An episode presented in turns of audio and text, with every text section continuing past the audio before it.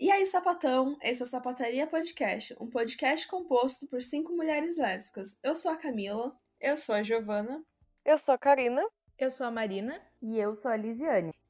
E hoje nós vamos falar sobre maternidade compulsória. Mas antes, não esquece de seguir a gente nas redes sociais. O nosso Instagram é Podcast Sapataria, nosso Twitter Pod Sapataria e também temos um e-mail para vocês mandarem suas histórias, dúvidas e enfim podcastsapataria.gmail.com.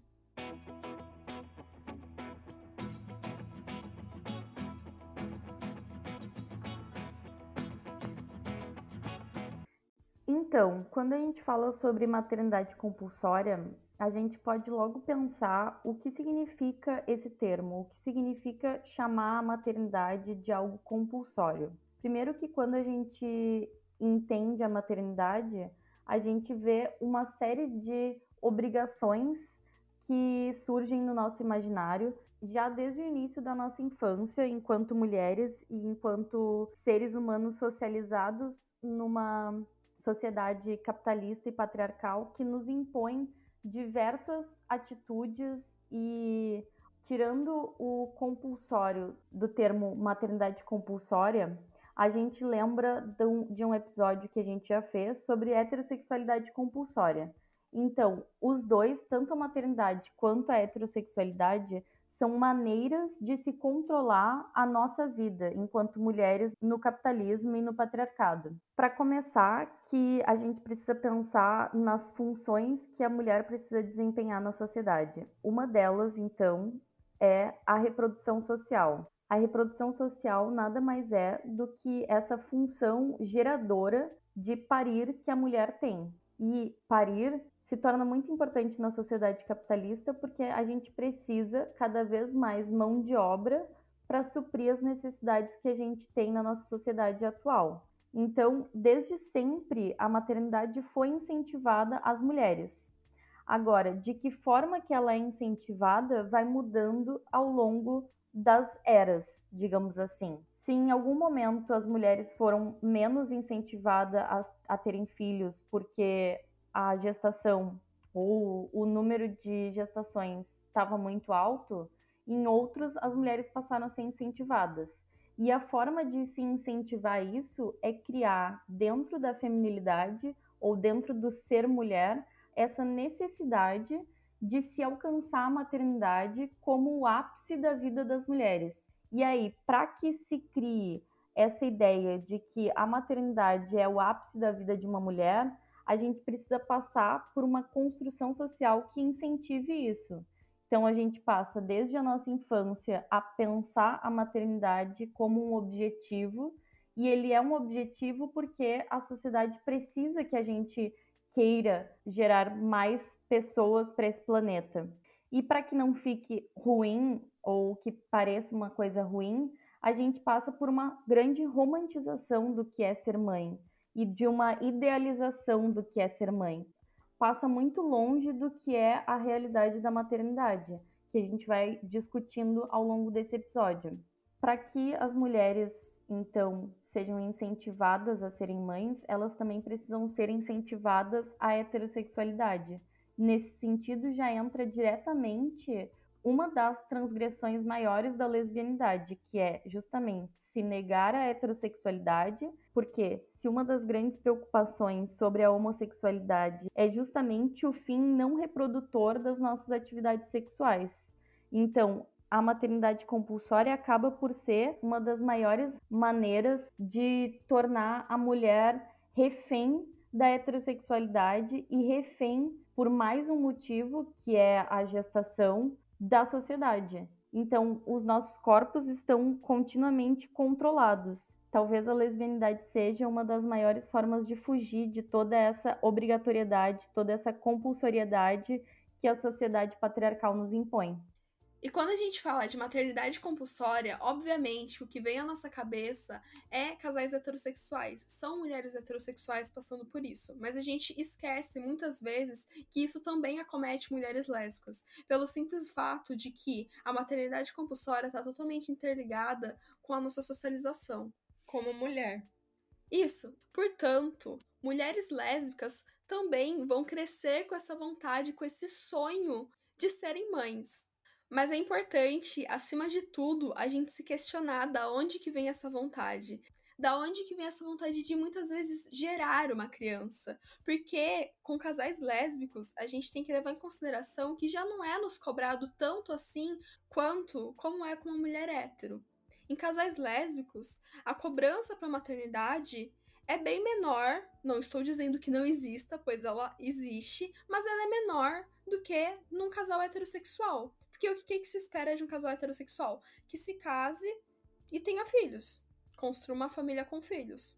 Já no casal lésbico, tem ali uma expectativa de se casar e, sei lá, ter gatos, talvez. Mas é claro que vem essa cobrança de, ah, aí, vocês vão querer ter filhos, vocês vão querer gerar, adotar. É importante que a gente pense, né? Será que é uma vontade genuína minha ter filhos? Ou será que é porque eu sou uma mulher e fui socializada dessa forma? Com homens, a vontade de ter filhos não é algo que se compare com o que acontece com mulheres. Por isso que a gente precisa muito se questionar, principalmente sendo mulheres lésbicas. E quando essa vontade vem do desejo de gerar, eu acho que tem que ser questionado ainda mais. Porque por que, que você tem a vontade de gerar? Por que, que o filho, por que, que essa criança tem que ter o seu DNA? Então você está dizendo que se você adotasse, essa criança não seria tão sua filha, tão seu filho, quanto um gerado por você, um gerado pelo seu DNA? Eu acho que são questionamentos essenciais para que a gente faça antes de se tomar qualquer decisão, principalmente. Não que a adoção também não venha de um desejo de talvez maternidade compulsória, mas eu vejo que a questão da geração de uma criança, gerar ali na barriga lésbica, fazer inseminação artificial, é algo muito mais compulsório do que a gente consegue imaginar. Parece que é a heterossexualidade sendo imposta para a mulher lésbica.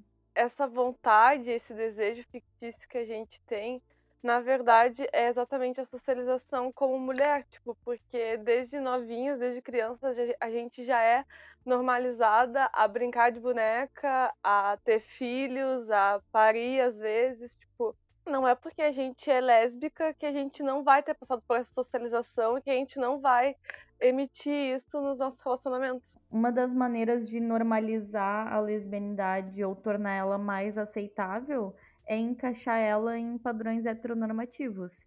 E a maternidade como necessidade da sociedade para deixar com que as mulheres sejam completas, porque essa mulher só vai cumprir as suas funções e, portanto, ser uma mulher completa quando parir, se encaixa também na mulher lésbica, que além de passar por todo um processo de estar transgredindo com o que a sociedade nos impõe, que é a heterossexualidade, ainda há a possibilidade de ser mãe, se quiser e se tiver dinheiro para isso. Então, acaba que a maternidade compulsória é introjetada na mente das mulheres lésbicas, justamente talvez como uma possibilidade de normalizar essa relação lésbica, de pelo menos em algum aspecto a mulher lésbica se encaixa na sociedade. E acho importante também a gente lembrar que não há escolha quando se é mulher, que a gente está sempre em processos de compulsoriedade dos quais a gente tem que tentar fugir ao máximo possível e não é simples. Mesmo sendo mulheres lésbicas, nos impõe muitas coisas e talvez até mais coisas, porque a gente está transgredindo muito, muitas das nossas funções primordiais enquanto mulheres, digamos assim. Então, é importante que a gente sempre se questione, porque não há escolha quando se é mulher. E a maternidade, ela não é uma escolha a partir do momento que a gente não tem opções viáveis de escolher exatamente isso. A gente não tem métodos contraceptivos que contemplem as mulheres na sua totalidade, a gente não tem educação sexual e a gente passa por processos de heterossexualidade compulsória, por exemplo, que faz com que muitas mulheres estejam em relacionamentos heterossexuais sem nem mesmo querer estar nesses relacionamentos. E aí, imagina ter que gerar uma criança dentro de um relacionamento que não se tem interesse. E é importante que a gente analise as diferentes realidades também. A maternidade é imposta a todas as mulheres, de todas as classes sociais, porém de formas diferentes. Enquanto para mulheres de classe média ou classes socioeconômicas mais altas, a maternidade é promovida principalmente pela ideia de algo nobre, lindo, mágico, que vai ser o ápice da vida dela como mulher, nas classes sociais menos privilegiadas, o buraco costuma ser bem mais embaixo. Isso é algo que a gente estuda, por exemplo, em medicina de família e comunidade para compreender as dinâmicas familiares em diferentes comunidades. A mulher que cresce sem privilégios sociais, sem recursos financeiros, sem acesso à educação, além da falta de informação sobre proteção sexual, que apesar de ser comum à maioria das mulheres, na maioria das escolas, essa ausência de educação sexual, ela é ainda mais grave nas realidades menos privilegiadas. E é somada também a dificuldade de acesso aos métodos contraceptivos em si, e também aos maiores índices de violência sexual, que vão resultar em gestações na adolescência ou até mesmo na infância. Além disso tudo, essas mulheres muitas vezes vivem uma situação de pouco ou nenhum poder sobre suas vidas, muitas vezes sem perspectiva de sair da pobreza, sem educação de qualidade e sem previsão de mudança de realidade, é dito para essa mulher que o único jeito de ter algum poder sobre a sua própria vida é através da maternidade. No momento em que ela deixa de ser vista socialmente como filha e passa a ser mãe, passa a ser a pessoa responsável por alguém, e teoricamente ela seria autoridade naquela relação mãe e filho. E é óbvio que a gente não pode generalizar, existem meninas que conseguem se desvincular dessa realidade, e ainda bem que conseguem, mas é isso que os estudos sobre dinâmicas familiares mostram. E muitas vezes a única oportunidade de uma ilusão de mobilidade social que é dada a essas meninas e mulheres periféricas é a maternidade. E nós sabemos que essa ascensão social através da maternidade em si não passa de uma ilusão. Então, quando a gente não está inseridos nessa realidade, como é, por exemplo, o meu caso, e acredito que o caso de algumas das meninas que escutam esse podcast, é sempre importante a gente tentar pensar no motivo dessas situações antes de sair julgando essas mães. Importante lembrar aqui também que quando a gente fala de maternidade compulsória, a gente não está colocando a culpa nas mulheres, e sim toda essa situação que leva as mulheres a terem a maternidade como ideal de vida. E isso tudo nos leva a refletir de novo aquela frase que daqui a pouco vai virar bordão aqui no Sapataria Podcast que é: existem de fato escolhas para as mulheres numa sociedade patriarcal? A maternidade foi realmente uma escolha na vida dessas meninas que não viam nenhuma opção melhor? Eu acho que é importante a gente falar também que assim, nós não estamos aqui contra mães, nós não estamos aqui contra mulheres.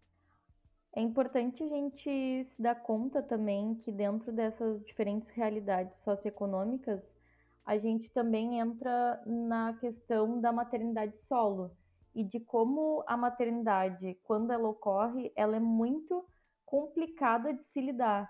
Então, deixando aqui explícito que nós não somos contra mães e nós não somos contra crianças, porque essas mulheres, muitas vezes heterossexuais e que estão em um relacionamento e que têm os seus filhos gerados por uma suposta vontade ou coisa assim, e principalmente as mulheres que geram filhos sem nem conseguir pensar numa outra opção de escolha, é o fato de elas precisarem quase sempre criar filhos de maneira solitária, porque a sociedade impõe às mulheres a maternidade e quer que a gente gere filhos e acha muito bonito, mas não quer cuidar dessas crianças da maneira como a sociedade se organiza, e nesse momento de quarentena a gente também tem visto isso, as mulheres são as pessoas que têm obrigação de tomar todos os cuidados em relação a filhos e a sua prole,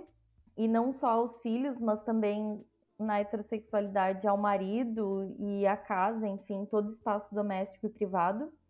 E como isso limita essas mulheres e faz com que elas sejam entendidas apenas como mães e não mais como seres humanos dotados de muita subjetividade e também como elas são isoladas socialmente depois que a maternidade ocorre. porque não é confortável para a sociedade lidar com crianças, porque não é fácil lidar com crianças, e essas mulheres passam a ser as únicas que têm obrigação direta de cuidar dessa criança. E enquanto isso, a gente tem muito facilmente ocorrendo o abandono paterno, que diferente da maternidade, que é compulsória e ela é criada como conceito para que a sociedade normalize essa função de maternidade das mulheres, a paternidade sequer foi criada e sequer é pensada como um aspecto essencial da sociedade, como deveria ser em uma sociedade mais igualitária ou menos desigual. E a gente tem total sensibilidade com essas mulheres que passam por maternidade solo, porque de maneira nenhuma a gente acha que a maternidade é uma opção, pelo contrário, é isso que a gente está enfatizando, o fato de não ser uma opção. E essas mulheres que passam pelo processo da maternidade precisam arcar com todas essas consequências quase sempre sozinhas. Então, é importante que a gente atente para essas mulheres, ouça essas mulheres também e veja como o feminismo precisa ter diversas frentes de ação, porque são muitas as realidades possíveis para uma mulher e as mulheres lésbicas que buscam uma suposta normalidade indo atrás da maternidade também precisam do nosso apoio, porque afinal estão passando por processos de compulsoriedade que todas nós, enquanto mulheres socializadas, como mulheres e condicionadas a essa situação, estamos passando. Inclusive, existem casos que muitas vezes mulheres lésbicas demoram muito mais tempo a se perceberem como lésbicas e perceberem que estão dentro de uma heterossexualidade compulsória, ela passa por uma heterossexualidade compulsória dentro de algum relacionamento e dentro desse relacionamento ela também conhece a maternidade, ela também se torna mãe muito nova ou na idade que não, não é considerada tão nova assim, mas que isso faz com que a percepção da lesbianidade dela seja dificilmente percebida por ter passado por esses processos. Até porque quando ela passa por uma heterossexualidade compulsória e por uma maternidade compulsória, a maternidade em si já faz com que a mulher passe muito tempo pensando mais no filho, pensando muito mais na vida que está gerando, na vida que gerou, pensando sobre as responsabilidades que é colocada em cima dela e dificilmente consegue voltar a olhar para si e se perceber como tal. Quando eu falei em maternidade solo, eu pensei justamente nas mulheres lésbicas que eu conheço que têm filhos e que, enfim, depois entram nos seus relacionamentos lésbicos porque elas são lésbicas, enfim, e elas têm essa carga da maternidade junto com elas. E é um resquício, digamos assim, de relacionamentos heterossexuais que elas tiveram, sabe? Então a gente não sabe o, por, o que, que veio antes da, dessa mulher lésbica ter um filho por quais processos de compulsoriedade e obrigatoriedade que elas passaram, sabe? E eu queria falar da questão de, tipo, mulheres que estão num relacionamento heterossexual e, e são pressionadas pelo parceiro a gerar uma criança e que realmente elas não têm escolha, né? Por... Porque não é apresentada para elas outra opção além de gerar o filho, senão a família dela, o casal, acaba, como se a continuidade do relacionamento fosse gerar o filho, né? É, e ela não tem possibilidade também, né, de dúvida dentro de um relacionamento hétero. E que, tipo, muitas vezes essas mulheres heterossexuais, quando engravidam e não querem gerar, procuram algum método de aborto, porém o parceiro pressiona para que elas façam o contrário e enfim, não ajudam de nenhuma forma ela a, a conseguir realizar um aborto seguro. E ou, não apoia também. Ou não apoia a decisão dela, de nenhuma forma, assim. E nem respeita. O caso também de, tipo, no primeiro momento a família apoia, né, essas mulheres a terem filhos. Ah, porque não, o aborto não é uma escolha, porque aborto é errado, porque tá na Bíblia tem que ter filho, tem que gerar, tem que dar à luz. A primeira visão que ela tem sobre essa maternidade é algo mágico. Por quê? Porque o sistema faz com que a gente pense que é algo mágico. dentro da, da sociedade que a gente vive, é, é, essencial uma mulher dar à luz, né? É essencial ela passar por, uma, por, por essa fase. Tanto que a gente vê nas crianças refletidas, tipo, nos brinquedos de, de meninas, sabe? Sempre é, ou é uma, uma cozinha para ela cozinhar, que já, isso já são outras questões que a gente pode abordar em algum outro episódio, enfim, uh, quanto nenéns, tipo, crianças, umas bonecas que são crianças, que são bebês, e aí o sistema se alimenta justamente disso, porque essas crianças já vão nascer com a ideia de que elas têm que gerar um filho, porque quando elas eram crianças elas cuidavam de filhos e já tem a ideia de que é a essência feminina, entre aspas, porque isso já não existe, que, que é a essência da mulher, que ela já, já nasceu para ser mãe. Ou seja, isso já é criado no nosso imaginário desde que a gente é criança desde que a gente mal sabe as coisas que estão acontecendo à volta. A gente já cresce fadado a ter esse tipo de pensamento. E isso acontece não só com mulheres heterossexuais que entram em relacionamentos, engravidam e casam, mas com mulheres lésbicas também. Então isso é, é algo que a gente tem que falar muito, a gente tem que debater muito e tá sempre batendo na tecla porque não é algo que simplesmente nasce e, e cria assim no nosso imaginário é algo que implantam e colocam no nosso imaginário desde que a gente nem tem noção sobre as coisas. É algo que é imposto a nós mulheres, né? Essa é a nossa socialização e é, e é isso que, que é a nossa feminilidade, né? A questão da gente uh, ser ensinado desde criança a ter que entrar num relacionamento heterossexual e gerar uma, uma vida ali. E aí, com isso, deixar a sua vida totalmente estagnada como mulher. Não, a partir de agora você é mãe, você não é mulher. E isso também faz com que as mulheres que não querem ter filhos, porque, enfim, prezam mais pela sua pela sua carreira, porque a gente sabe que para criar um filho é algo trabalhoso, é algo que precisa de tempo, e no caso não, é, não se sabe se essa mulher vai criar a criança sozinha, ou enfim, se vai ter apoio. Então, muitas mulheres uh, escolhem não, não gerar uma criança justamente por prezar pela sua carreira. E essas mulheres são muito julgadas por serem egoístas, por não, não quererem gerar uma criança. E eu acho que essa é a visão da sociedade, essa é a visão que a sociedade tem dessa, das mulheres que escolhem não ter um filho. E quando essa mulher acaba engravidando, acaba tendo filho, é colocada essa pressão dela ter o filho, por conta também dos abortos serem clandestinos, de não ser legal no país que a gente vive, por conta também do, do perigo que é fazer um aborto clandestino, que demanda dinheiro, que demanda apoio, e muitas vezes essas mulheres elas não têm apoio nem da família, muito menos de amigos. E aí quando ela se vê na situação de ter que ter esse filho, ela tem que criar e ser uma mãe sozinha, porque é muito fácil para a sociedade e para o patriarcado em si, ver que a mulher está criando, é lindo, é romantizado, o filho sozinha. E muitas vezes rola esse abandono paterno justamente porque o homem não quer ter essa responsabilidade.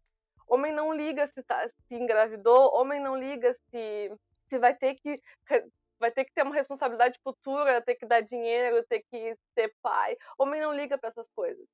E aí a gente entra na questão do aborto e no papel do Estado nisso tudo também.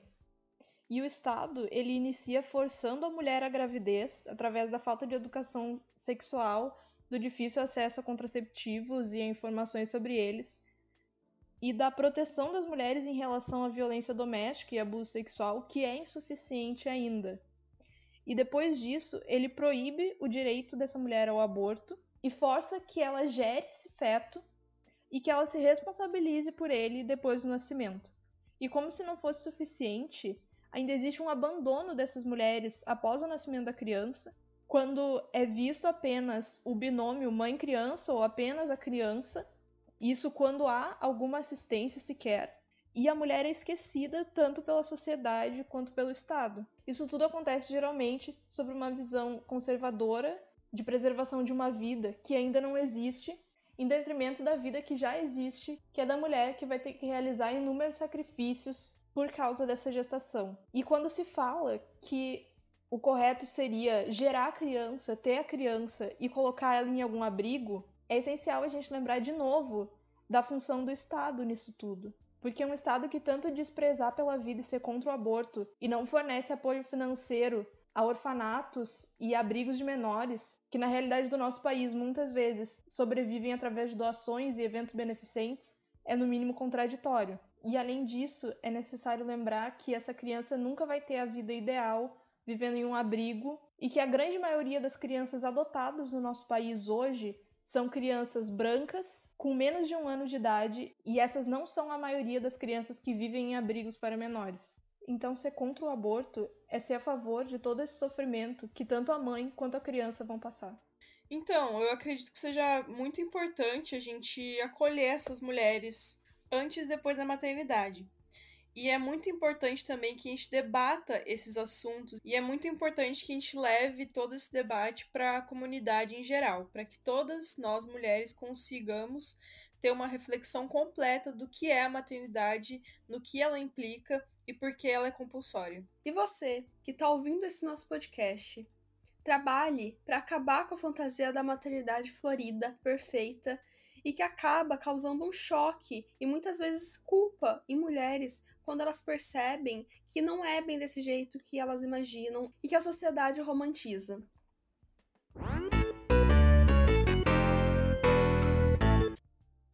E a indicação da semana é The Handmaid's Tale, mais conhecido como Conto da Aya. A série e o livro basicamente trata de uma distopia, de uma realidade que não é a nossa realidade, mas que está muito próxima e tem elementos que é muito próximo da nossa realidade e que dá para a gente problematizar muito bem a maternidade compulsória e vários outros temas que a gente engloba nessa pauta e assim como o resto das outras pautas do nosso podcast. Então esse foi o episódio de hoje. A gente espera que vocês tenham gostado e não esquece de seguir a gente nas redes sociais. O nosso Instagram é podcast sapataria, o nosso Twitter é podsapataria e também temos um e-mail para caso vocês queiram contar histórias e, enfim, conversar com a gente. É podcastsapataria.gmail.com. A gente está abrindo um PicPay para que quem possa colaborar, contribuir com o nosso trabalho, deposite lá o valor que puder. Pode depositar, sei lá, 50 centavos, um real, para ajudar a gente a conseguir comprar equipamentos para aprimorar o nosso podcast. Esse PicPay vai estar tá anunciado no nosso Twitter, no nosso Instagram. É só você ir lá nas nossas redes sociais que vai ter certinho como fazer essa colaboração. Então, e um projeto futuro que a gente vai fazer é de fazer episódios contando histórias de vocês ouvintes. Não sei se vocês conhecem o podcast chamado Baseado em Fatos Surreais, e aqui a gente vai fazer um especial de sapatão, basicamente. Vocês vão enviar histórias para o nosso e-mail, que é podcastsapateria.gmail.com, e aqui a gente vai falar sobre as suas histórias em primeira pessoa, como se tivesse acontecido com a gente. Espero que vocês gostem desse projeto e espero que enviem também histórias. E siga bem caminhoneira.